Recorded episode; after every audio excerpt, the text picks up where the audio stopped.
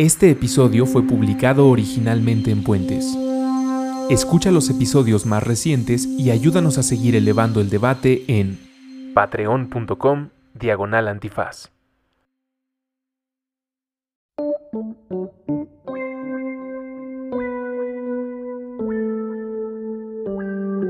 Estética Unisex, con Jimena Ábalos y William Brinkman Clark. Disponible en Spotify, puentes.mx y patreon.com diagonal puentes mx. Hola a todos, muchas gracias por escuchar Estética Unisex. Estamos aquí el viejo lesbiano William Brinkman Clark y yo, su servidora Jimena Ábalos Capín, con eh, nuestro querido ruso, grabando este episodio de Estética Unisex. Primero que nada, queremos agradecer que esto se hace gracias a Diego Maral, ¿sí? que es nuestro primer Patreon. Nuestro primer Patreon. Diego, muchísimas gracias. Gracias, Diego. Este, por ser el primero en apoyar esto en la liga directa de Patreon de Puentes. Eh, y pues y ya, fuera de broma. Sí, exacto, fuera de broma. Eh, no, pero gracias porque creo que estas conversaciones son muy importantes. Entonces, mientras más hay personas que están interesadas en participar, mucho mejor. Eh, la vez pasada estábamos hablando un poco del tema de género y por supuesto el tema de género siempre que hablemos de género, tendremos que hablar de feminismos. Y recalcar un poquito que estos primeros cuatro episodios, falta uno más, son episodios que son eh, un poco básicos, no por simples, sino eh, lo que estamos tratando de hacer es tocar los conceptos más importantes de los cuales nosotros creemos se van a repetir mucho en los que esperemos sean miles y miles de episodios por venir de Estética Unisex. Entonces, un poco la dinámica ahorita, estos primeros cuatro episodios, es a ver, estas son las bases de la discusión, vamos a tocarlas y como dice Jimena, hoy toca feminismos. Sí, habíamos hablado de... Con ese, feminismos. Con ese, sí, es muy importante decir que son muchos feminismos y que a veces están encontrados. Hay muchos puntos sobre los cuales hay verdaderas guerras entre las feministas, guerras teóricas y guerras también desde el activismo, porque pues son puntos los dos feministas, pero completamente encontrados y que causan mucha tensión y que causan realmente conflicto, ¿no? Pero eh, antes de entrar a eso, decir que eh, estábamos hablando la vez pasada sobre género y una de las cosas que hemos dicho sobre género es que es una relación de poder, Eh, además de ser una construcción social, un código social, no podemos pretender que esto es neutro, ¿no?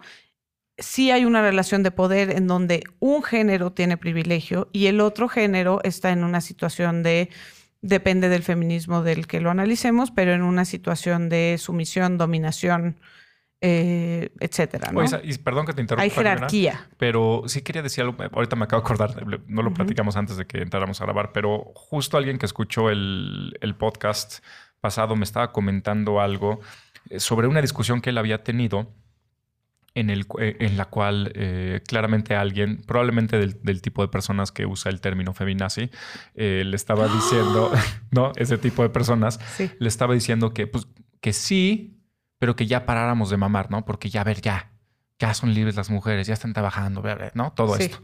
Y entonces me dijo, es que yo no tenía cómo explicarle que no trata de ahorita, sino que trata de muchísimo tiempo, ¿no? Entonces quizá también traer un poquito a cuenta con lo que dices de este concepto de una deuda histórica que es difícil a veces para la gente entender. O sea, no, no, no es que, ah, ya, lo reconocimos y ya, sino que existe, que también pasa con sociedades, con sociedades que están, o con comunidades que son un poco marginales, ¿no?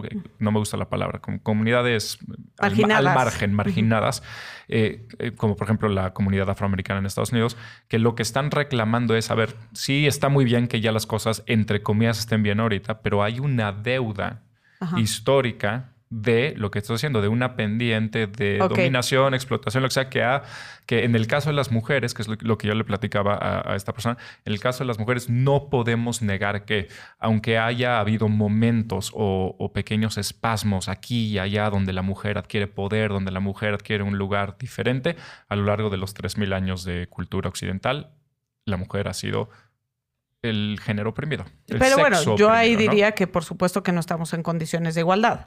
Por supuesto. Por supuesto que no en México, donde tenemos un tema de violencia de género sistémico y estructural, pero ni siquiera en Escandinavia tenemos paridad salarial completa, por ejemplo, ¿no? O sea, tenemos el tema de paridad salarial, el tema de violencia. Cuando tú ves las estadísticas de violencia, una de las estadísticas que yo siempre menciono es que el 50% de las mujeres que son asesinadas mueren a manos de su pareja íntima esa estadística, la inversa, es de menos del 6%.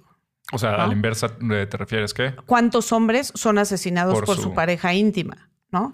Eso te habla de ciertas dinámicas de poder en las relaciones. Claro, claro. Eh, las estadísticas son terribles, ¿no? Pero, por ejemplo, eh, en México, digamos que cerca de 35% de las mujeres han sufrido violencia sexual. Olvídate de violencia de otros tipos. ¿no? O sea, las estadísticas sí son bastante claras en que no estamos en un lugar post-feminista en donde podamos hablar ya de igualdad y entonces de deuda histórica. Pero déjame agarrarla ahí porque está perfecto lo que acabas de decir. Dices post-feminista porque la primera pregunta sería, dado que esto es una construcción del poder eh, o es una una construcción social y por lo tanto necesariamente el del poder, yo creo que podríamos hablar de que nunca va a haber un feminismo, o perdón, nunca va a haber un postfeminismo porque no hay ese neutro, o sea, no hay un lugar, e, eso sería la utopía, ¿no? Ah, ese lugar en el que, en el que finalmente, ¿no? Ya. Sí. todos iguales. Eso, eso es una chaqueta mental, o sea, eso nunca se va a... Siempre va a haber un lugar para un movimiento feminista porque siempre, porque estas cosas menguan, ¿no? Van cambiando, van subiendo, van bajando y, siempre, siempre va a haber alguna lucha que se tenga que, hacer. No se va a decir, bueno, ya lo lograron, ya, paren de Ya lo lograron, sí. O sea, ni ahorita, ni si se logra, ni aunque se logre después, siempre va a haber eh, en pues tanto que no hay punto neutro, siempre a mí sí me gustaría pensar en un mundo en donde hay igualdad. No, no, lo, tienes que pensar, yo creo. O sea, tiene, que ser pensado porque tienes que querer llegar a él, pero para no meternos en los problemas de las utopías modernas es simplemente dejarlo así. O sea, siempre hay que seguir luchando, siempre. Pero es muy interesante lo que dices para el tema, por ejemplo, de acciones afirmativas, ¿no? Este, este tipo de medidas que se supone que son temporales ¿no? Discriminación positiva. Vamos a preferir a las mujeres o vamos a tener una cuota para las mujeres justamente por esta idea de deuda histórica, pero ¿hasta qué momento? Sí, cuando dejamos de. Exacto. No veo yo en el horizonte un momento en el que ya dejemos de tener ese tipo de políticas. Entonces, si, si está tan em, complicado el panorama, eh, no nos vamos a pasar aquí hablando sobre lo complicado del panorama que está, porque lo está. Y, además lo que dices, algún día tal vez lo podamos hablar. Lo más complicado es lo escondido que está esto. Pues la violencia doméstica es muy difícil de ver porque es adentro del hogar, porque está sistematizada, etcétera. Pero en el entendido de que, en efecto, sí, está muy jodida la cosa. Eh, esto significa que hay muchos tipos de feminismos porque, dado el problema, eh, las personas que han dedicado pelear esto, ¿no? Eh, tienen diferentes perspectivas que, hay que decirlo desde ahorita, todas eh, son muy, ¿cómo decirlo? O sea, no, no hay una que esté bien ni otra que esté mal, pero es más que eso. Es decir, todas son perspectivas que vienen desde eh, marcos teóricos particulares, eh, fenómenos sociales particulares y perspectivas que se, que se juntan de estos dos, ¿no? De acuerdo, pero entonces entremos, ¿no? Cuando la gente me dice, bueno, es que eh, las feministas odian a los hombres y lo que quieren es que las mujeres sean superiores a los hombres. No, eso no es feminismo, ¿no? Cuando me dicen, es que las feministas lo que quieren es eh, quitar a la mujer de cualquier rasgo de feminidad. No, eso no es feminismo. Para empezar, porque como ya decíamos, hay muchos feminismos. No podemos hablar de un solo feminismo porque hay muchos feminismos y, todos son distintos. Chance si haya una o dos personas o algunas que sí digan eso, ¿no? Y, yo te, yo te diría, e inclusive te diría, dada la deuda histórica y todos los problemas, claro, estaría mal a estas camaradas les diría, hijo, pues chance, chance es una voz entiendo, valiosa. ¿no? Chance te entiendo que ya estás harta y eh, a mí me encantan todas estas frases de esto, ¿no? Guerra nuclear o lo que sea. Esto nunca hubiera pasado si una mujer hubiera sido presidente, ¿no? O sea, siempre es saber quién la tiene más grande. O sea, lo de Trump-Putin, o sea, nunca, nunca, nunca pasaría si fuera Angela Merkel y, no sé, alguna otra dignataria, ¿no? O sea, exacto. Son dos, son dos güeyes a ver quién la tiene más grande y a ver quién tiene más bombas nucleares y más tanques. Que eso tiene que ver con mandatos de masculinidad, Exacto. Que es algo que hemos platicado ya aquí, ¿no? Sobre cómo también el género tiene efectos sobre los hombres, no solamente sobre las mujeres. Exacto. Pero bueno, eh, si pudiéramos hacer un común denominador sobre qué es el feminismo, así sacar como la esencia básica de todas estas teorías feministas de las cuales voy a hablar más adelante, yo sacaría dos cosas, que son, número uno, pensar precisamente, como ya decía William, que las mujeres tienen una desventaja histórica que las ha colocado en una posición de desigualdad. Y que por ser personas son titulares o deberían de gozar de los mismos derechos, por lo menos, ¿no? Ahí sí coinciden yo creo que todos los feminismos, ¿no? Y el siguiente es decir que se busca la igualdad. Ahora, ¿qué entendemos por igualdad? Eso va a depender mucho según los distintos feminismos. Pero la idea es aspirar a la igualdad, es aspirar a eliminar esa posición inferior en esta jerarquía de la que estamos hablando. Y, esto es problemático porque eh, a los que nos están escuchando y no hayan escuchado el episodio pasado, quizá dirán, pues, ¿qué andan mamando tanto? No igualdad es igualdad. No, justamente el problema es que si ustedes ven al mundo, pues no hay nada igual, ni, ni, dos pinches vacas son iguales, pero les decimos a todas vacas. Entonces la igualdad no es tan fácil, que es lo que hablábamos en el episodio pasado, cuando hablábamos de género como un concepto. No es tan fácil como decir todos iguales.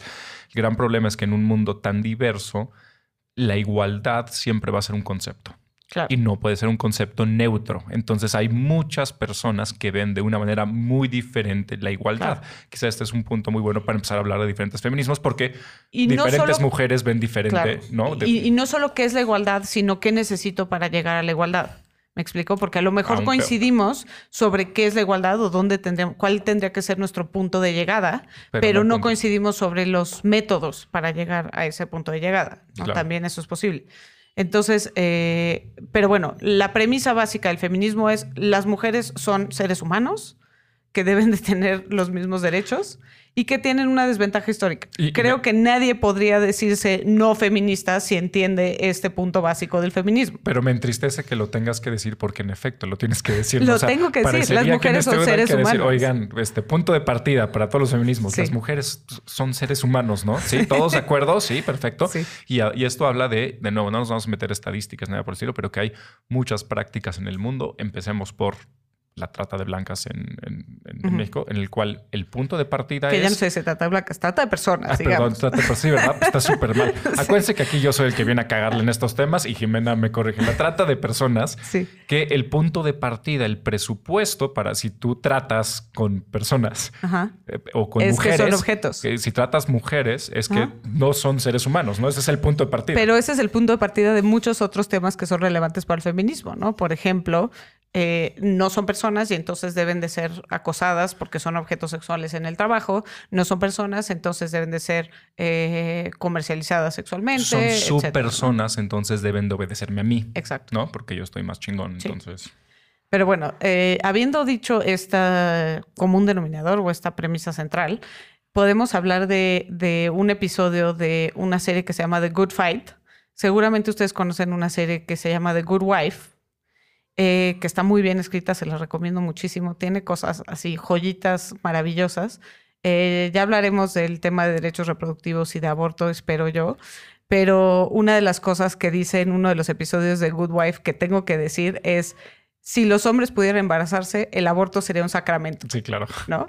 Que bueno, eso ya lo, lo Pero si los hombres pudieran embarazarse, chance y los hombres no serían hombres, ¿no? Sí, exacto. no habría esa construcción de masculinidad. Que paréntesis, hace rato me enteré comiendo con Jimena que le escribe Andrew Sorkin, que me encanta todo lo, todo, lo que escribe. Sí. y es de Ridley Scott, la serie. Y es de Ridley Scott. Los que, los que estén oyendo que digan que les suena Andrew Sorkin. Andrew Sorkin hace el screenplay de The Social Network, la que de es sobre... Traffic, ¿no? De Traffic. Y, de, y tenía, Ah, una previa. tenía unas... Bueno, eh, hizo The West Wing que fue muy famoso. A mí no me gusta tanto. Hombres de honor. Eh, ah, claro, el, en el teatro, el de Hombres de honor, la, ah, de, Tom Cruise y Jack Nicholson. Perfecto, you can handle the truth, esa. Sí. sí. Y tuvo una aquí que a mí me encantaba en, en HBO, pero como era medio moralina. ¿Cuál era? A, a, los gringos no les gustaba, que se llamaba The Newsroom. Ah, me encanta. Era Me encanta, me encanta, me encanta. ¿Te parece moralina? No, a los gringos les pareció moralino y más a Ah, los republicanos, entonces este no tenía muchos ratings. Sí. Entonces era de, me estás A diciendo mí qué me hacer. encanta. Me encanta. Genialmente escrita, Sí. genialmente Y escrita. podemos sacar cosas de The Newsroom Sí, acá, no, pero nadie, es que yo creo que nadie, Nadie lo habrá visto. Entonces, Bueno, ¿sabes vean qué? The Newsroom para que podamos platicar. ¿Sabes qué tenemos que hacer? A ver, les, les prometemos que cuando ya tengamos un poco más planeado esto, en el episodio anterior les decimos que se tienen que poner a ver Exacto. para el siguiente episodio. Para que lleguemos todos a- estemos- a para que lleguemos todos, exacto, al, al tanto. Bueno, eh, eh, volviendo al tema, The Good Fight es como el spin-off de Good Wife. Cuando decide la actriz principal, que es Juliana Margulis, decide ya no participar en Good Wife. Entonces sacan este spin-off con todos los demás actores que se llama The Good Fight. Y en Good Fight hay un episodio que se trata de Diane, que es la socia del despacho, despacho. Que ahora ya está en un nuevo despacho, que es un despacho eh, cuyos socios principales son negros, y entonces es un despacho mucho más progre, de gente que ha trabajado en la ACLU y que se ha dedicado a temas de justicia social, etcétera. Eh, ahí está Diane, y hay un caso que se trata de un website que está basado en un caso real, de un website que se llamaba Shitty Men in Media. Y en este Entonces, caso... a ver, tomar. Shady Men in Media sería así como. shitty, ah, shitty. shitty, sería Sí, así como mierda. Hombres, o- hombrecitos mierda Sí. en los Shitty medios masivos de media. comunicación, ¿no? Una lista de. Exacto. ¿Cómo salió este website? Que fue un website real. O sea, esto está basado en algo que sí el sucedió. Shitty Men in Media sí existió. Ajá. En, en la serie creo que le ponen assholes to watch out for o una cosa así, pero la lista real se llamaba Shitty Men in Media.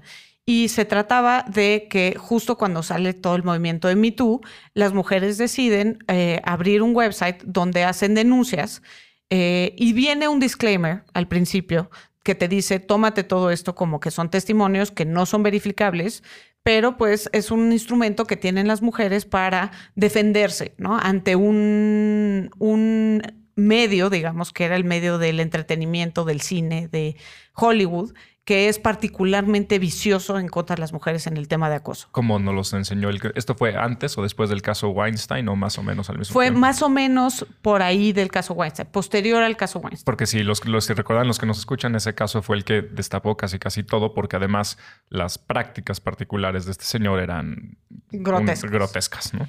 justamente Shitty Men in Media sale por decir, no solo es Harvey Weinstein.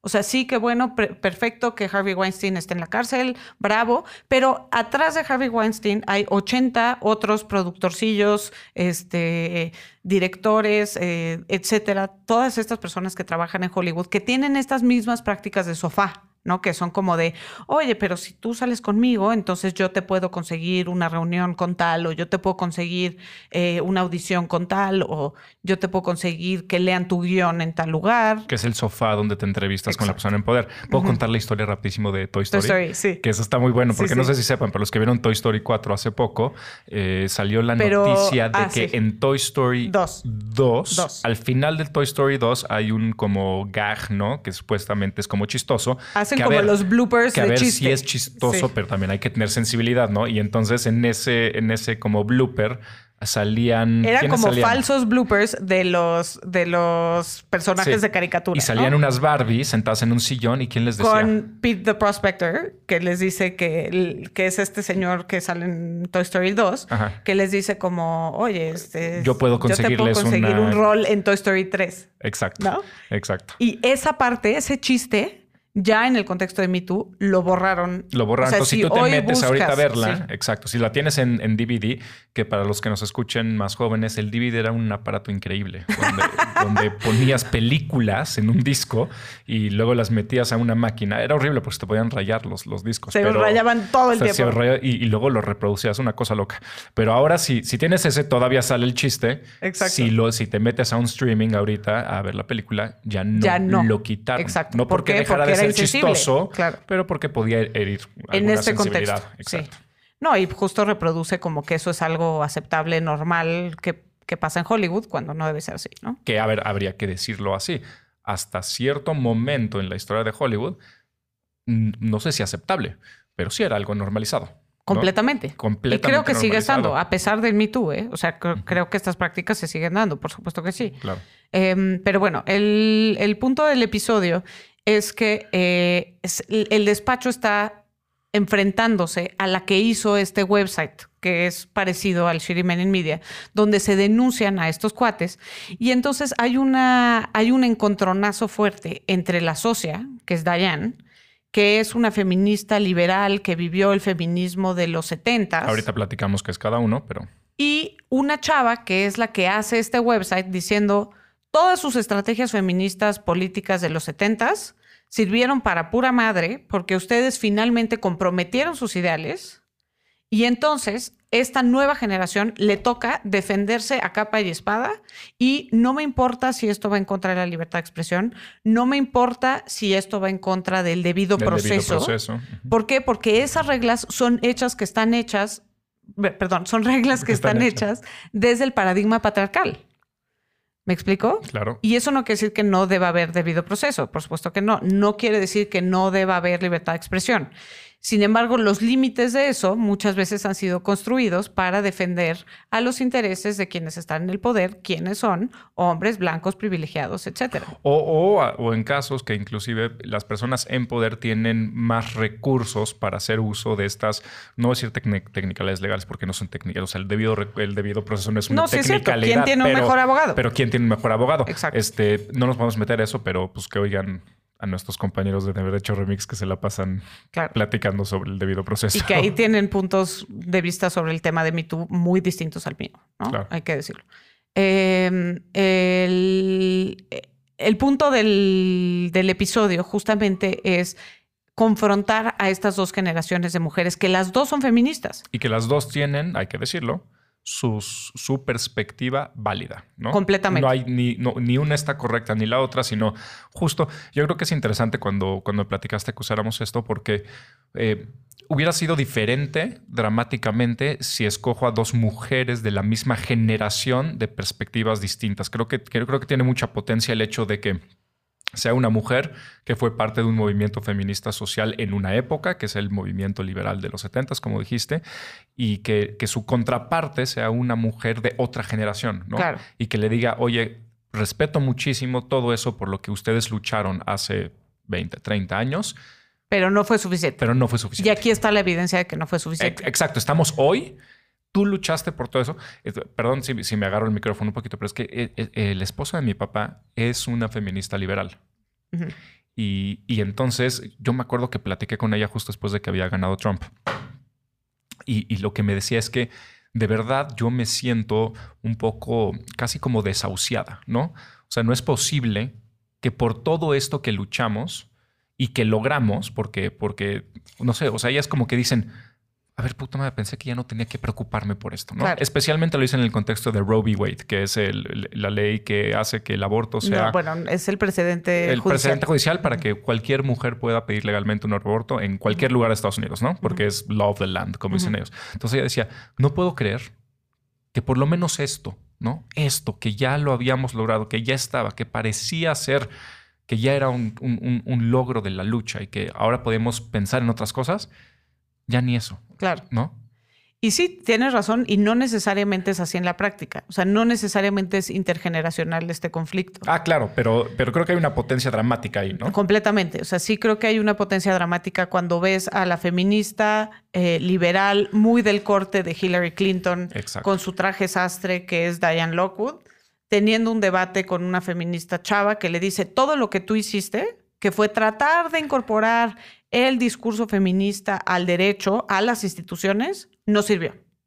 Y aquí está la prueba de que no sirvió. Entonces, ¿qué nos queda? Romper eso. ¿Y cómo vamos a hacer eso? Con las estrategias que podamos. Entre ellas, hacer denuncia pública. Entonces. Y eso también me parece súper valioso. Entonces, esta mujer que, que pongamos, llamémosla Hillary Clinton, porque sí lo es, ¿no? Es la Diane Lockwood. Diane es la feminista liberal. Eh, me imagino que el liberal viene de, eh, del movimiento liberal ilustrado, que es el que forma la, Nos arrancamos forma la ley, ¿no? Entonces, esos son los liberales. Ellos están, las liberales, les liberales, ellos están luchando. En los 70 tienen su auge, especialmente en los movimientos sociales en Europa, en Estados Unidos, pero también en otros lugares. Y eh, ellos, como dices, lo que quieren hacer es, es a través de las instituciones o a través de una cierta reforma de las instituciones en tanto eso. y de las normas. De las normas. ¿no? Lo que se busca, este es el feminismo, por decirlo de alguna manera, original, clásico, en el que se busca una igualdad jurídica entre los hombres y las mujeres. ¿Por qué? Porque las diferencias normativas se hacían para discriminar a la mujer, para excluirla de la esfera pública. Y me imagino que un poquito la idea es, si cambio las normas, entonces abro la puerta. Entonces cambia la sociedad. Sí. ¿No? O sea, si yo, si yo te digo, la ley dice que tenemos que ser iguales, entonces eventualmente, dado que tú ahora tienes la vía legal para, para perseguir eso como mujer, eventualmente seremos iguales. Entonces, y esta otra mujer le dice, oye, qué chido todo eso que hiciste. Pero, pero, pero, pero, seguimos igual. Exacto. O sea, la ley ha cambiado, ¿no? Las reglas pero han cambiado. Pero no fue suficiente. Pero no fue suficiente y materialmente seguimos igual. O sea, puede ser que haya un menor porcentaje de lo que sea, pero sigue sucediendo. Ese es el feminismo. O sea, lo que busca el feminismo liberal es la igualdad jurídica, la igualdad de oportunidades. ¿Por qué? Porque se había hecho una diferencia normativa abismal entre hombres y mujeres, en donde las mujeres, por ejemplo, no se les permitía el acceso a la educación superior, a las escuelas de medicina, a las escuelas de derecho. No, no, no, lo que me cuentas siempre del, de tu esposo que tenía, que, que, era que me cuentas que está en el código. ¿Lo de la violación conyugal? Ah, no. Por ejemplo, no, pero no, que tenías que pedir permiso. Ah, pero eso es un buen ejemplo este, sobre cómo no es cierto que hay igualdad. ¿Cuándo crees, cuándo crees que dijo la Corte Mexicana, la Suprema Corte, que es una violación si un esposo viola a su esposa? Fue hace poquito, ¿no? Me habías dicho. 2004. O, sea, permítanme, se los digo en voz de hombre macho, este heteronormado. O sea, quien que cree que el terreno está parejo está, muy malito. antes del 2004 en México, sí, en México, antes del 2004 en México, tú podías forzarte sexualmente sobre tu esposa siempre y cuando fuera tu esposa. Y, no había delito de violación. Y ella no podía acusarte de ningún delito. Y ahí es donde te das cuenta de lo que hay detrás de las normas jurídicas. Exacto. Porque ¿qué es lo que protegía entonces el delito de violación? No la libertad ni la autonomía sexual de la mujer, sino la reputación y la honra. Tanto es así que si, si estoy casada, entonces no hay violación. ¿Me explico? O sea, porque no hay conceptos neutros, ¿no? Entonces, tiene razón el feminismo liberal o igualitario en que un primer paso debe ser necesariamente eliminar las normas que discriminan a la mujer y le excluyen de la esfera del trabajo, de la esfera pública, de la esfera de las decisiones gubernamentales. ¿no? Lo primero que se hizo, por ejemplo, fue el derecho al voto que es una locura que en el contexto del movimiento abolicionista a finales del siglo XIX en Estados Unidos, eh, las mujeres luchaban por el derecho al voto de la comunidad negra y no tenían derecho al voto. En México las mujeres pudieron votar en 1953. O sea, es posible que sus abuelas no hayan podido votar. Mi abuela no, no hubiera podido votar los primeros veintitantos años de su vida. Exactamente. No podía votar. ¿Por qué? Porque era O sea, no fue hace tanto tiempo que se conquistó este derecho. Entonces, el feminismo liberal, la premisa es, tenemos que tener una igualdad de derechos con los hombres y eso nos va a permitir una igualdad en las demás esferas. Por supuesto que es un feminismo valiosísimo, súper necesario. Si ustedes ven la película de que se llama On the Basis of Sex, que habla sobre eh, la vida de Ruth Bader Ginsburg, que es ministra de la Suprema Corte de Estados Unidos, nos habla sobre esta lucha para combatir las normas que están basadas en estereotipos de género, que dicen que la mujer debe obediencia al hombre, que dicen que una mujer, por ejemplo, no podía ser albacea de, un, de una herencia, que dicen que la mujer eh, hay un caso muy famoso eh, de una mujer que es comandante de la Fuerza Aérea y su esposo no tiene derecho a su pensión pero si fuera hombre, por supuesto que su esposa tendría derecho a esa pensión. Entonces se busca eliminar estos tipos de, estereotipos de género para llegar a una igualdad. El problema con eso es que, número uno, nos habla, por ejemplo, Simón de Beauvoir, nos dice, una de las cosas que tienen que hacer las mujeres es llegar al trabajar, ¿no? Trabajar, eso te permite emanciparte, te permite participar de las decisiones en el mundo, etcétera. Sí, pero ¿y entonces quién va a hacer el trabajo de cuidado que hacen las mujeres? Que, deben de saberlo, que lo que siempre hemos platicado es gran parte de la tesis de Jimena que está haciendo ahorita, que es en realidad lo, contra lo que más hay que, bueno, bueno, no iba a decir combatir, pero está mal. Lo que más hay que problematizar no es, yo creería hoy día, tanto la igualdad y no, que sí es un problema, pero el cuidado, ¿no? Porque al final del día, todo el problema tiene que ver que en una sociedad no, hay necesidades de cuidado y que presuponemos siempre que, dada la decisión entre un hombre y una mujer, la mujer siempre va a ser la que, la, la que la que debe tener estas tareas de cuidado, ¿no? Claro. y eso no y es eso no es una decisión neutra y no es una decisión que depende solamente de la pareja, que nos encanta a nosotros pensar solamente esto pasa en, en nosotros ya en como pareja posfeminista podemos decidir quién va a ser el rol de cuidado y quién va a ser el, el rol de proveeduría. Por supuesto que no es así. Si tú tomas en cuenta que las mujeres a los 10 años de salir de la universidad ganan el 30% menos que los hombres, pues entonces es una decisión racional que sea el hombre quien cumple el rol de proveeduría, simplemente porque en el mercado laboral le va a ir mejor. Y ahora también hay estas cosas simbólicas que son interesantes. Por ejemplo, e, e, esta cosa de la primera ministra de, la Corte en México, ¿no? La primera vez que una mujer es ministra de la Corte, creo que tú tienes más o menos la, fecha, ¿no, Jimena? De más o menos cosas. O sea, no es tan, no está, no es mucho más tarde que en otros, que, en Estados Unidos o algo por el estilo. Es decir, llevamos mucho tiempo donde una mujer ya accede a ese puesto pero un poquito lo que decías, eh, el, que, el que se dé ese simbolismo no necesariamente significa que ya la armamos, ¿no? Esta chavita abogada pudo haberle dicho, oye, ¿de qué me sirvió que hubieras logrado que finalmente hubiera una mujer en la Suprema Corte en los 60 en México, que crees, creo que es cuando se dio, ¿no? Tendrás la fecha mejor.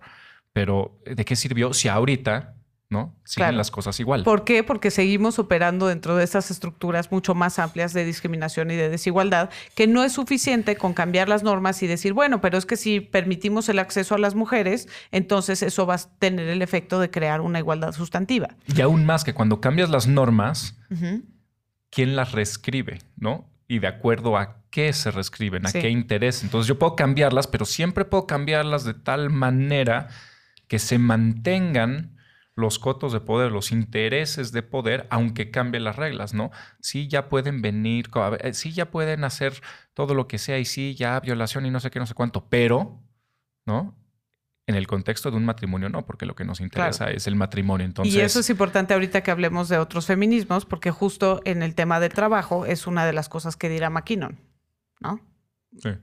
Mantén ahí el, el, hilito. que no se me vaya Pero no hemos dicho, perdón. La primera ministra de la Suprema Corte fue María Cristina Salmorán de Tamayo en 1961 y cuando ella se incorporó a la cuarta sala de la Corte, entre abogados corría la broma de, de que estaban litigando ante la Suprema Corte y Confección.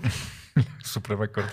Ok, está buena la broma, perdón. Pero, este, pero ven, o sea, las resistencias que hay. Entonces tú, ay, es que desde los 60 ya lo logramos. Sí, por supuesto que no. Pero siguen las cosas igual. y no por ser mujeres quiere decir que tienen una óptica progresista además, desde el punto de vista de género. Además, porque. Porque ellas también crecieron en un patriarcado y ellas también tienen asimiladas todas estas normas patriarcales. Y muchas veces te dicen, ¿qué hacemos? Puta, pues mete una mujer, pero que sea una mujer que esté de nuestro lado, ¿no? Dirían los hombres. Entonces ya les ya le estamos dando chance que hay una mujer en la Suprema Ya le estamos dando chance. Fíjense eso, pero eso es exactamente lo que piensan. Estoy pensando como piensan estos, estos compadres. Ya, ya, te dimos chance. ¿Qué más quieres? Me imagino estos güeyes en la Suprema Corte, ya sabes, gordos y jojojo, la chingada, y bueno, ya le tenemos que dar chance. Que, ah, pues, bueno, entonces mete una mujer que sea más o menos. Sí, que no voy a ser tan radical, porque si no, ya le estamos dando chance, ya que no, no, no, no pidan tanto, ¿no? A ver, no, no estén chingando. Bueno, el punto de esto es que el feminismo liberal igualitario es un punto de partida básico, sin duda, pero no es suficiente no es suficiente porque nos deja con muchos vacíos, ¿no? Sí, perfecto, trabajemos todas las mujeres. Sí, ¿y quién va a hacer el trabajo de cuidado? Otras mujeres en, situación de menos privilegio. ¿Y quién va a cuidar el lugar de trabajo? ¿Y quién va a garantizar? ¿Y quién me garantiza que esas mismas dinámicas de poder no se reproducen una vez que entro al lugar de, de trabajo? Que es exactamente lo que pasa con el acoso. Y entonces, esta chava que se está quejando en la serie, ella ¿qué tipo de feminismo tú dirías que es? Ella es feminista radical. Una feminista Pero antes de entrar al feminismo radical, ah. quiero entrar al feminismo cultural. Lo que dice el feminismo cultural es, el feminismo liberal lo que pretende es que seamos exactamente iguales, pero no nos hagamos, no somos exactamente iguales. Y se basa en el, en el trabajo de Carol Gilligan, que estudiaba cómo jugaban los niños y las niñas y se da cuenta que las niñas tienen, los niños tienen una ética de justicia, que ella le llama, ¿no? Que es vamos a poner reglas claras, vamos a hacer juegos que normalmente son competencias y quien gana la competencia entonces es el que gana y lo que se privilegia es el apego a las reglas en esta ética como de justicia, asertividad, competitividad. Fútbol y Monopoly.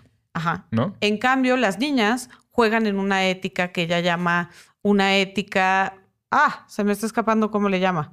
Pero no es una ética de justicia, sino es una ética que se basa más bien, es una ética de cuidado, es como ella le llama, que se basa en más bien se protege o se privilegia los sentimientos de las personas. Entonces, no importa si ajustamos un poquito las reglas, siempre y cuando todo el mundo esté a gusto, por ejemplo, en los juegos de las niñas. Entonces, para los que nos están oyendo, acuérdense, si son hombres, seguramente cuando están jugando de chiquitos, ¿qué les decían? Justicia, eh, deportes, equidad. Gánale. Gánale, este, hay que ser el mejor, etcétera, etcétera. Y si ustedes son mujeres y no están escuchando, probablemente les decían comparte, con cuidado, este, dale chances, más chiquita, tal. Sí, todo este tipo de, dinámicas. Entonces, lo que ella dice es, el problema es que estamos privilegiando los valores, entre comillas, masculinos a favor de, digo, en detrimento, exacto, en, detrimento de los, de los valores, entre comillas, femeninos. Lo que tenemos que hacer es revalorizar lo femenino. Decir, esta ética de cuidado es algo súper valioso, es algo que realmente deberíamos de estar, en lugar de tratar de ser como hombres, reconocer nuestras diferencias. Y entonces aquí se genera una primera guerra entre feminismos, que es la, el debate igualdad y diferencia. ¿Me explico? Unos dicen queremos igualdad y otros dicen queremos diferencia. Y hay instancias en las que queremos igualdad y hay instancias en, la que, en las que queremos un reconocimiento a la diferencia. Claro por ejemplo, en temas de embarazo, en temas de derechos reproductivos. ¿no? Ahí hay un debate interesante porque para las feministas liberales de repente dicen, no, no quiero que consideres el, embarazo como una discapacidad porque eso me discrimina en el lugar de trabajo. Y las feministas culturales decir, por supuesto que sí, tienes que reconocer esto para crear una igualdad auténtica. ¿Por qué? Porque un hombre no tiene que escoger entre su embarazo y su ingreso. ¿Me explico? A ver, déjame, voy a, tratar de hacer un ejemplo, corrígeme si me equivoco, ¿no? Sería algo así como decir, qué chido que ahora todos tenemos el mismo derecho para trabajar, hombres y mujeres, ¿no? Pero de alguna manera yo estoy siendo mujer en una desventaja si a mí desde que tengo tres años me están diciendo que lo que tengo que, que quien tengo que ser es compartida, eh, cariñosa, este, no sé qué, bla, bla, bla. Y cuando me meto a trabajar, resulta que todo eso que me dijeron que tenía que ser para ser mujer en el ámbito del trabajo va en mi detrimento, porque en el ámbito es competencia, a ver quién es mejor, a ver quién asciende, a ver quién busca la chamba, a ver a quién lo promueven, a ver quién trabaja más. Entonces, yo he sido configurada desde chiquita a, a una cosa y me dicen, pero eres igual y puedes entrar a trabajar igual que todos, pero pues ya cuando entro, pues ahora sí que los hombres me llevan 18 años de ventaja, no en inteligencia ni nada, simplemente en habilidades, habilidades de ser un culero. Porque todos los que están allá afuera que han estado en una empresa Ese saben es un que poco el punto del feminismo cultural. Decir, en lugar de que las mujeres queramos insertarnos en este eh, lugar de trabajo creado a partir de la óptica patriarcal, reconfiguremos la cultura laboral. Claro. ¿Me explico? Y me parece muy valioso. Reconfiguremos el rol de cuidado, revaloremos el rol de cuidado para hombres y para mujeres. Me parece súper valioso, ¿no? El riesgo que tiene el feminismo cultural es volver a caer en los estereotipos de género. Lo que se había usado para excluir a la mujer y para discriminarla en toda la historia era decir, es que es diferente, es que sus necesidades son diferentes, es que hay que protegerla. Entonces, un poco es una navaja de dos filos el feminismo cultural, porque te puede regresar al estereotipo de que eres un sujeto en necesidad de protección. ¿Me explico? De que eres algo particularmente frágil. Y esto no es neutro, porque si eres un ser en necesidad de protección, pues entonces tiene que haber alguien que te proteja. Que te proteja. Y entonces otra vez ahí y entonces sale el hombre, y las feministas liberales van a decir, por supuesto que no. Y no me digas que el embarazo es una discapacidad, por ejemplo. No. Las feministas culturales dicen, reivindiquemos el embarazo, reivindiquemos que es algo normal de la vida, legislemoslo, reconozcámoslo. Las feministas liberales dirán, por supuesto que no. Precisamente en esta óptica. Todo lo que las feministas liberales van a sospechar de cualquier cosa que haga una diferencia basada en sexo género. ¿Por qué? Porque eso es lo que se ha usado, este discurso de tengo que proteger, este discurso de tengo que ser sensible a la diferencia, es lo que se ha usado históricamente para excluir a la mujer y para, discriminarla.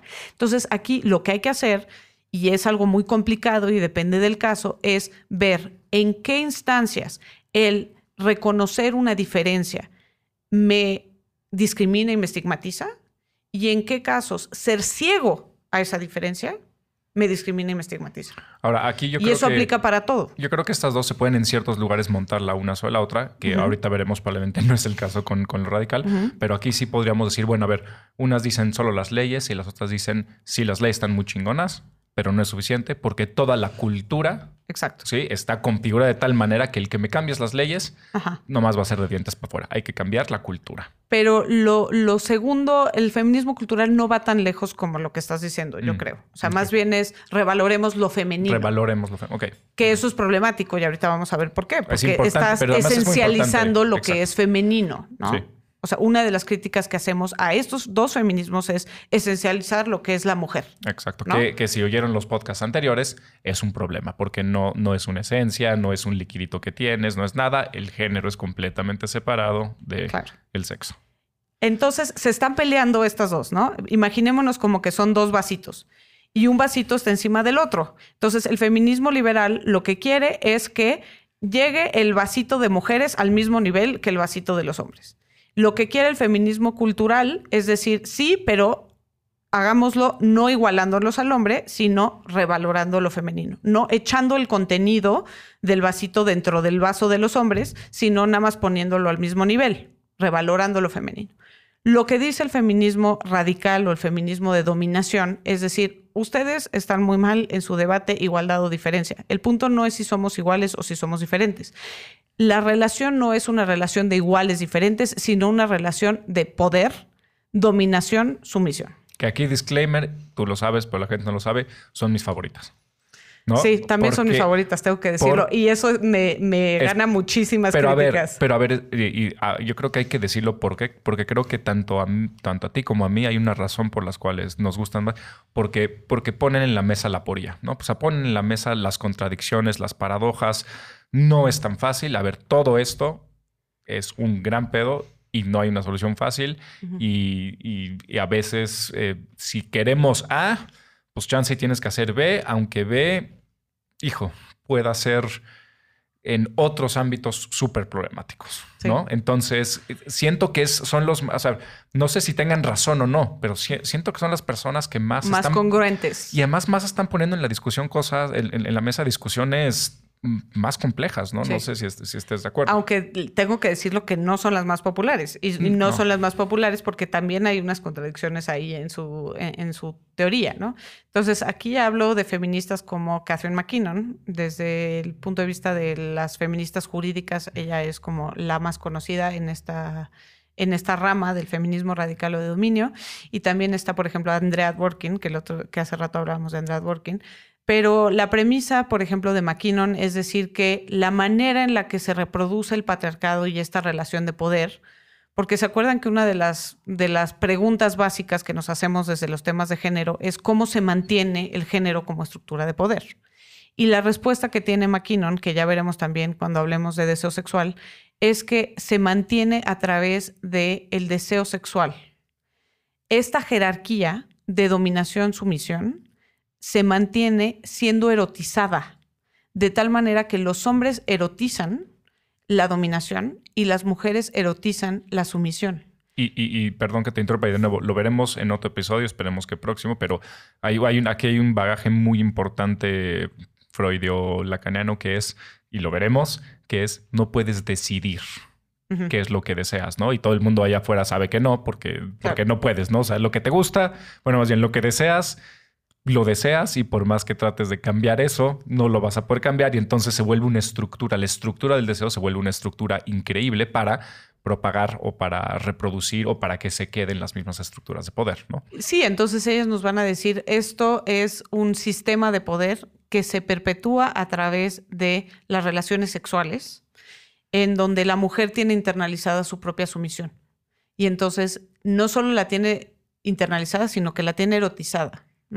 Y nos hablan de estadísticas de pornografía, de prostitución. Uso el término prostitución porque el término prostitución eh, denota una postura en contra del fenómeno, aunque no es mi postura. Yo prefiero el término trabajo sexual eh, porque mi postura es a favor del trabajo sexual, pero para estas feministas eh, la prostitución, por ejemplo, es la expresión más clara del dominio de los hombres sobre las mujeres a través del sexo, ¿no? Como una mujer eh, puede tener sexo con una persona que en, otras circunstancias jamás tendría sexo, solamente por la coerción del poder económico que ejerce el hombre sobre la mujer. ¿no? Entonces, este tipo de fenómenos ellas estudian la prostitución y equiparan a la prostitución con la trata en todos los casos. O sea, no hay una diferencia entre el trabajo sexual como algo elegido y eh, la trata. Y eh, ven muy problemático el tema de la pornografía porque es el mecanismo que se usa para perpetuar esta eh, internalización de las relaciones de poder. ¿no? Entonces, de repente esto parece súper loco, pero cuando ves las estadísticas de violencia, cuando ves, por ejemplo, que los hombres que eh, son violentos en contra de las mujeres consumen pornografía violenta, a ver, esto es muy importante. Yo, siempre lo platicamos Jimena y yo porque por, por, lo de la pornografía le digo, hijo, no, no me toques mi pornografía, por favor. William se pone muy malito cuando Le, arruinamos no su porno. No me arruinen mi porno, por favor. No, pero a ver, es importante decir pornografía violenta. O sea, porque, porque más muchos críticos de McKinnon, ya lo hemos platicado con otras personas, son de, ay, esta mujer quiere censurar toda la pornografía. Sí. A ver, no. no. Ella no quiere censurar toda la pornografía, pero el, punto delicado ahí es dónde están los límites. Claro, que es algo que podríamos hablar cuando hablemos de. O sea, ella sí quiere censurar una pornografía que es la violenta. Exacto. No toda. No toda. Y es, es problemático porque es una censura. Ahora, en nuestras Y hasta dónde es algo sumiso de la mujer en la pornografía. Porque podrías decir, ella contemplaba, por ejemplo, escenarios muy concretos de pornografía violenta, ¿no? Donde había violación, donde había trata, donde había coerción, etcétera, ¿no? Pues sí, pero hay otros actos que podríamos pensar que son de sumisión. ¿Quién dice? ¿Quién dice esto sí y eso no? Y, si los que sean extremistas que nos estén oyendo dicen, ah, pero la censura. A ver, en todas las pinches sociedades hay censura. Si prenden el radio, en la radio no pueden decir pendejo porque, porque hay una. ¿Cómo se llama? Pero nosotros sí. Nosotros sí. Pero ¿cómo te, porque Ruso nos dijo que sí. ¿Cómo se llama? Ruso, ¿cómo se llaman los güeyes? Porque te ponen una multa si, si dices, no sé chingada en radio. ¿Es la CIRT? ¿Sigue siendo la CIRT? Sí, la Secretaría de Comunicaciones y Transportes regula Ahí está. Entonces, siempre hay censura. Entonces, paren de mamar de, ay, Maquino nos quiere censurar. O sea, censura hay en todas las sí, y eso es un buen punto en defensa de Maquino, ¿no? ¿Por qué es que nos causa tanto shock que quiera censurar la pornografía? Porque una mujer quiere venir a censurarme mi porno y yo no quiero. Pero bueno, una crítica válida que se hace a McKinnon es justo esto, ¿no? O sea, cómo es que estás siendo, o sea, de repente las feministas radicales se encuentran en grupos antipornografía y antiprostitución con grupos de extrema derecha, ¿no? Como que dices, ¿cómo es posible que te fuiste tanto a la izquierda que te regresaste a la derecha, ¿no? Se tocan, ¿no? Ahí en el... Y sobre todo tiene una crítica válida sobre el tema de autonomía, que es donde tú y yo hemos tenido discusiones muy interesantes que valdría la pena retomar porque nos estamos quedando sin tiempo. Eh, eh, ella lo que dice es, no puedes elegir estas cosas. Si tú crees que estás eligiendo la prostitución, si tú crees que estás eligiendo participar en pornografía, estás en una falsa conciencia, porque ya tienes internalizado este sistema de opresión-sumisión, perdón, de dominación-sumisión. Pues sí, pero entonces, ¿qué? No puedo hacer una, una decisión autónoma. Pero por esto nos encanta hablar de esto, ¿no? E, o sea, estas son, estas sí son las, los verdaderos temas, ¿no? O sea, todos aquí queremos creer que somos autónomos, pero en realidad eso es un concepto, perdón que lo repitamos tanto, pero es para que se acuerden lo del, lo del podcast pasado, que no es neutro. O sea, alguien define qué es autonomía. Y todos nos encanta pensar que somos libres. Si a ti te gusta pensar que eres completamente libre, no sé cómo decirte esto, compadre, pero es tu bagaje judio-cristiano, porque básicamente de ahí viene. o sea, esa libertad pero bueno, desde el feminismo es, es judio-cristiana, es religiosa. Pero desde el feminismo es muy problemático negarle autonomía a las mujeres. Claro. ¿Me explico? Y decir que no tienes autonomía sobre tu cuerpo y sobre tus decisiones sexuales, por ejemplo, que es lo que venimos reivindicando desde el principio. Eh, eh, o sea, hay, hay, dos feminismos que ya hablamos que dicen lo que queremos es igualdad, libertad, bla, bla, y luego llega la señora Maquinón y otras y dicen, a ver, pero es que estamos ante un problema. ¿Cuál? Que si yo voy con una eh, prostituta o, trabajadora, sexual, y ella me dice que ella quiere esto, yo le estoy diciendo no a ella, sino a todos ustedes, que, ella no, no tiene esa libertad. que quiera esa libertad que nos han dicho que quiere, que, que, tiene, no es cierta. Y ahí es súper problemático. Y a ver, señores, no podemos meternos en eso, pero créanme, tiene puntos muy, muy, muy, muy válidos. O sea, y creo que tenemos que dedicarle todo un programa a, esa, decisión, es a ese tema de autonomía. Complicadísimo, ¿no? Y, y de nuevo, acuérdense, ¿cómo sé que no tengo autonomía completa? Porque no puedes escoger qué deseas. Claro. ¿No? Nadie allá afuera lo puede escoger. Pero bueno, el, punto de, esta crítica es que no solamente es eh, contradictoria la reivindicación de la autonomía que tiene el feminismo, sino que se vuelve de hueva. Perdón por decirlo de alguna manera, de esta manera, pero se vuelve muy de hueva pensar que no puedo decidir sobre mis prácticas sexuales, que no puedo decidir sobre eh, lo que quiero hacer o lo que no quiero hacer, porque tengo ya internalizado todo este sistema de dominación-sumisión. Y es entonces que llega el feminismo posmoderno, que tenemos que hablar mucho más del feminismo posmoderno, pero el feminismo posmoderno, cuya principal académica desde mi punto de vista es Judith Butler, nos habla de eh, que lo que hay que hacer no es eh, ver si metemos un vasito en otro vasito, si ponemos a los vasitos en el mismo lugar, sino romper los vasitos.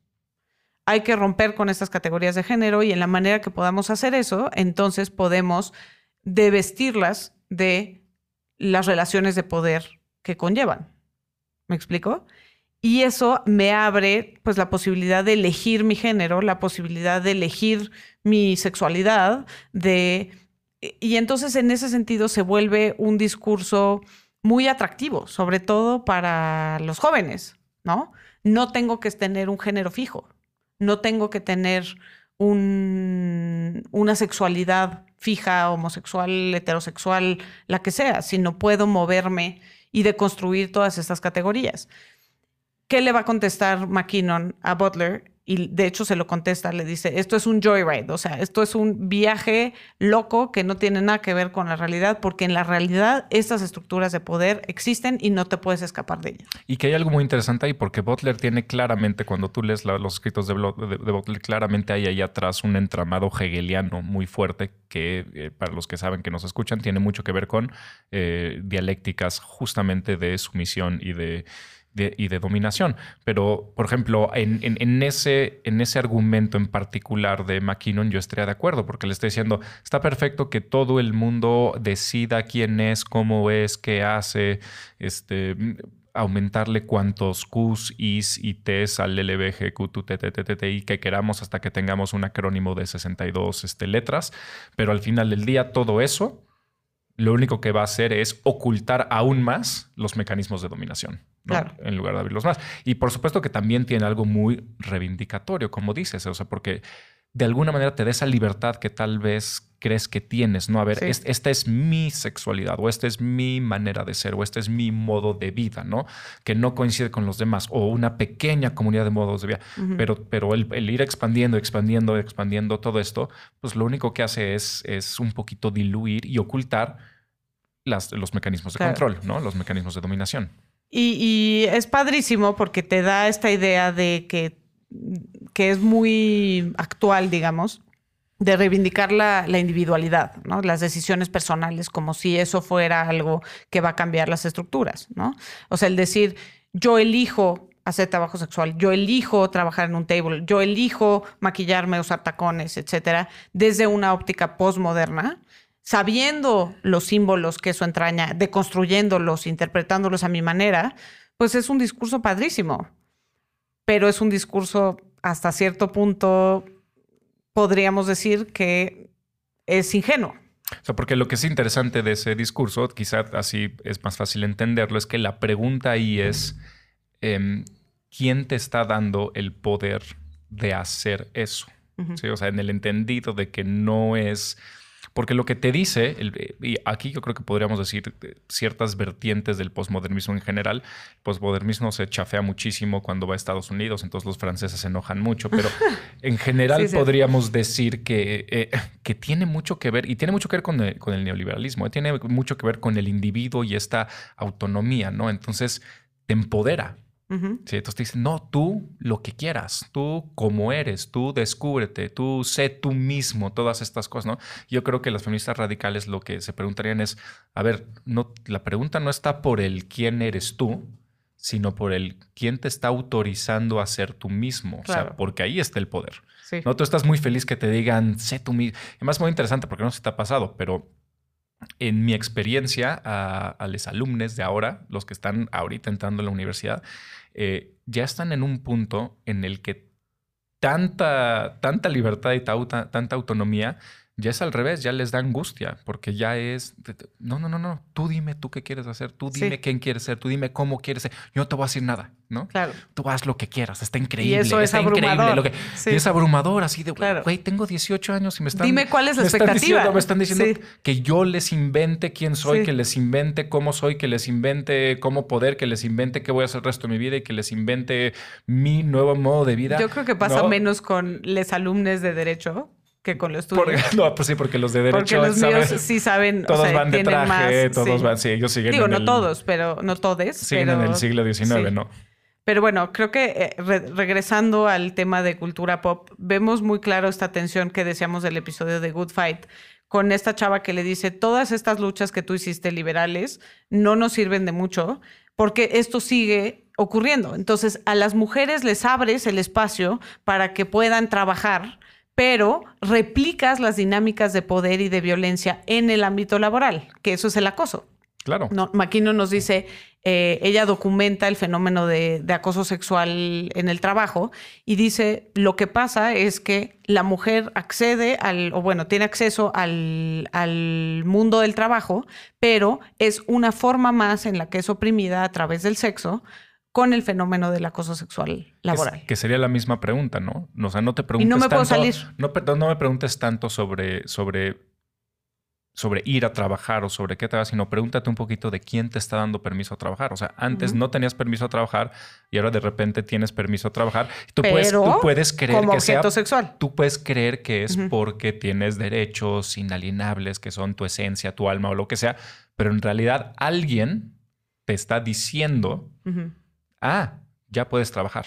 ¿No? pero te voy a controlar a través del sexo como lo hago en todos los otros ámbitos. Pero eso no te lo dicen, ¿no? Nomás te dicen, no, y además te dicen, y además da las gracias porque ve allá con el sultán Shang, bla, bla, bla. Ahí las mujeres no, pueden, trabajar. Entonces dame gracias y no te quejes, claro. ¿no? Ay, es que me quejé porque me una nalgada. No mames, ¿cómo te puedes quejar de eso? Si ve en, en, en Abu Bin Laden, donde las mujeres, donde no, las pueden mujeres trabajar. no pueden trabajar y tú quejándote porque te dan una nalgada, claro. pues sí, compadre, no me es una pinche nalgada. Pero porque la nalgada, el problema no. es la nalgada. El problema es que la nalgada es una expresión de dominación en el espacio laboral. La nalgada me discrimina. Es lo que es, es, digamos, importante de la nalgada. No es la nalgada en sí.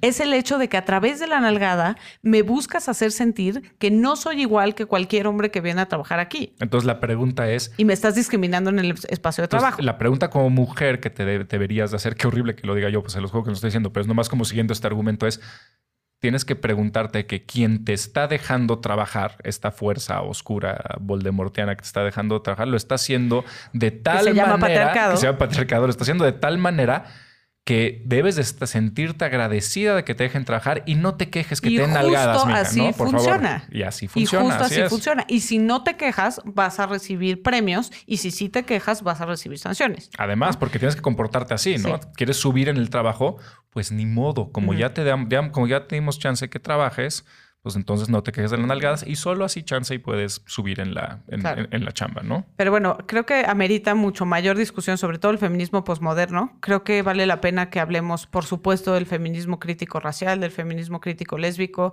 Eh, creo que es muy importante hablar del feminismo posmoderno desde una óptica trans. Eh, sin embargo, como no tenemos tiempo, creo que eso va a tener que quedarse para otro, otro episodio. Y por supuesto, rescatemos este tema del deseo sexual como herramienta del patriarcado. Resumen de estética, de estética unisex de hoy para todos ustedes que quieran darle una lección a su, a su macho este, precario en casa o macho heteronormado o macho woke, como, como, yo que tengan, que, tengan cerca. Eh, generalmente hay cuatro, feminismos, liberal, cultural. No, pero estoy generalizando Estamos generalizando mucho, pero hay que partir de algún punto. Radical y posmo. ¿Sí? Ya platicamos las diferencias. Y Jimena, si tuvieras que ser solo uno de estos feminismos, si te dicen, ni modo, no puedes, no puedes así escoger de otros ni nada, ni puede ser complicada. Solo Yo sería vas radical. a poder ser un. Yo sería un radical. Aunque tú dices que no. Yo digo que yo no, pero, pero, pero yo tengo Sí. que confiar en que me dices que y sí. eso me cuesta mucha ¿No? popularidad, porque hay feministas que me dicen es que eres súper punitiva y es que no sé qué, pero también es cierto que no- en, en varios puntos no coincido con el feminismo radical, Ahora- entre ellos el trabajo sexual. Ahora, o sea, tú, yo soy muy por ejemplo, pro tú me trabajo dices, tú me dices, yo, yo sería radical. Eh, si se pudiese hacer la separación entre lo teórico y lo real, dirías eh, porque tiene más sentido en lo teórico, porque Me tiene más sentido en la realidad o en los dos. En los dos. En los dos. Sin embargo, creo que es muy problemático y me gustaría combinar los dos. Lo que hemos hablado muchas veces y que hablaremos en otros episodios es que no se puede ser congruente y tomar cosas del feminismo radical y del feminismo posmoderno. Porque a mí lo que me interesa cuando platicamos, obviamente yo O diciendo sea, aquí no ante se todos puede, que... como yo quiero, yo pretendo hacerlo, ser feminista radical a favor del trabajo sexual. Claro. No se puede. No se puede. Y esa es mi postura personal, ¿no? Entonces, pues soy incongruente en ese sentido. Y, y, o sea, lo, lo importante aquí sería que creo que ahí coincidimos es, pareciera que el, que el feminismo radical es el que más logra esta, esta unión, ¿no? Entre teoría y práctica, que es lo que tanto se queja la gente de la academia o algo así. Los dos estamos en, en facultades académicas, aunque sean diferentes, pero siempre es lo que se queja todo el mundo, ¿no? Es que la, teoría, pues eso en teoría no sé qué y no sé cuánto, pero de estas cuatro yo creo que probablemente la que más logra salvar la distancia entre teoría y, y realidad, entre comillas, sería el, el feminismo radical. ¿no? Ahora, hay que, hay que dar el paréntesis de que el feminismo radical también ha tenido su influencia en el derecho y las instituciones, principalmente en el tema de acoso laboral, en acoso sexual en el trabajo. ¿no? Claro. Y eh, eh, también eh, considerarlo un poquito con lo de Me Too, que es lo que está sucediendo. Entonces, es lo que está pasando todo el tiempo y pensar un poquito en esto que platicaste ahorita, ahí atrás, cada vez que, cada vez que te sientas mal sobre el debido proceso, ¿no? De que, hijo, es que cuando denuncian en Me Too, este, se están fallando el debido proceso, decir por un- Recuerda que la cancha no está pareja. o, pero decir por un lado sí, y sí tiene mucho valor el debido proceso, porque no estoy diciendo que no, pero, pero la cancha no, No es pareja. Si sigo el debido proceso, me van a chingar. Claro. ¿no? Lo más seguro es que me chinguen si soy. Porque no estamos en un espacio neutro, o que como no- pretende exacto. serlo. O que no tenga peor, que no tenga yo los medios para seguirlo, ¿no? Entonces, que si lo intento seguir, al menos de que sea una mujer muy adinerada, una Rockefeller o algo así, no voy a poder, no voy a poder seguirlo, Claro. ¿no? Este, pues con eso despedimos, des- despedimos lo que viene siendo des- despedir esta tercera edición de Estética Unisex. Les agradecemos mucho. Les Ojalá tengamos oportunidad de abundar en esto. Ojalá no me tomen mis generalizaciones por... No, lo dijimos un principio. A ver, vamos, sí. con- vamos construyendo, ¿no? Y son, son 55 minutos, señores. Entonces hay que, hay que generalizar a veces. Pero si les interesa algo más, les, este, síganos en redes. Jimena en Twitter está en arroba jimábalos con J. Yo estoy en arroba William Brinkman, B de burro, R de rata y de Ignacio N, K. Man, como hombre que brinca, pero con K. Y este, estamos, eh, tanto Jimena como yo estamos medio obsesionados con, con nuestras redes sociales. Entonces, créanlo, si lo estamos checando mucho, Sí. pueden preguntarnos. No estamos lo- obsesionados, es que los queremos. Si nos escuchan, los queremos y queremos escuchar de ustedes. Estoy obsesionado. Entonces, este, les vamos a hacer caso. Y Eso tiene que ver con su leve narcisismo. el, casi nada. No, casi no me amo a mí mismo. Eh, pero además, muy importante, por favor, eh, en serio, sí váyanos diciendo qué temas les interesa. Manden sus preguntas, este, las contestamos al aire. Si no las contestamos al aire, lo hacemos en personal. Pero el chiste también es que poco a poco, ahorita que acabemos estos primeros cuatro episodios como generales, ustedes vayan también apoderándose un poquito de los temas, lo que les interesa, sus cuestiones, lo que dudan. Entonces, nos lo pueden mandar por ahí. Y por último, por favor, no olviden donar en Patreon. Eh, hay donaciones desde cuánto pusimos la mínima, Russo? En el Patreon de Puentes, desde un dólar puedes ayudarnos a seguir Patreon de Puentes es desde un dólar y en el Patreon de Estética Unisex, que ayuda a toda la comunidad Es correcto. Puentes, está mínimo tres dólares al mes. Eh, los que Tres estén- dólares al mes no es nada. No es nada, son, es, es una cuba. ¿No? Entonces no tomen una cuba y ya. Y no les va a pasar nada. Es que les va a dar, les, les va a dar argumentos para ganar la discusión que estén teniendo mientras se toman las cubas. Si nos ven en video, verán que aquí hay muchísimas cosas de producción. Hay micrófonos, hay ruso, hay computadoras, hay mucho trabajo. Entonces no crean que nadie aquí se quiere enriquecer. Simplemente queremos que con sus donaciones puedan eh, ayudar a que esto se siga haciendo, no solo este podcast, sino muchos podcasts hay que hay en la oferta de, Puentes. Además, a partir de 3 dólares en Estética Unisex pueden seguir en vivo la grabación de estos episodios que ustedes pueden escuchar los martes cada 15 días. Y pueden ver nuestras caritas y cómo jugamos manotazo. Y ponernos comentarios como Cristian Flores que dice estuvo buenísimo, muchas gracias, o Roger Ramírez que dice gran episodio. Igual, si están viendo la transmisión. Gracias, si lo están la viendo. Y eh, les prometo que conforme vaya pasando el tiempo se nos ocurrirán más cosas para nuestros, para nuestros patreones, para que tengan también algún... Como incentivos para participar. Una recompensa por estar ayudando a que, esto, a que esto pueda crecer. Adiós. Gracias, bye. Estética Unisex, con Jimena Ábalos y William Brinkman Clark. Disponible en Spotify, puentes.mx y patreon.com diagonal puentes mx.